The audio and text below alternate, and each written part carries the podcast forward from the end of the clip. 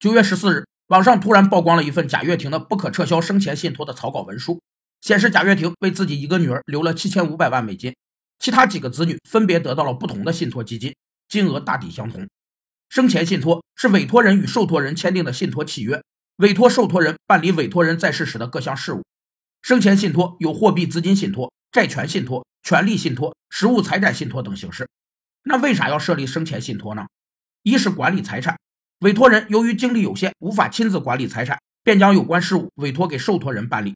二是处理财产，委托人想转换财产形式或分配财产，这会涉及相关税收或法律问题。三是保全财产，委托人通过财产信托使财产具有独立性，进而保护其财产。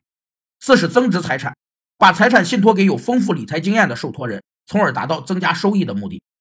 虽然乐视控股声明该消息为杜撰。但贾跃亭最后存留的一点点信用也已消失殆尽了。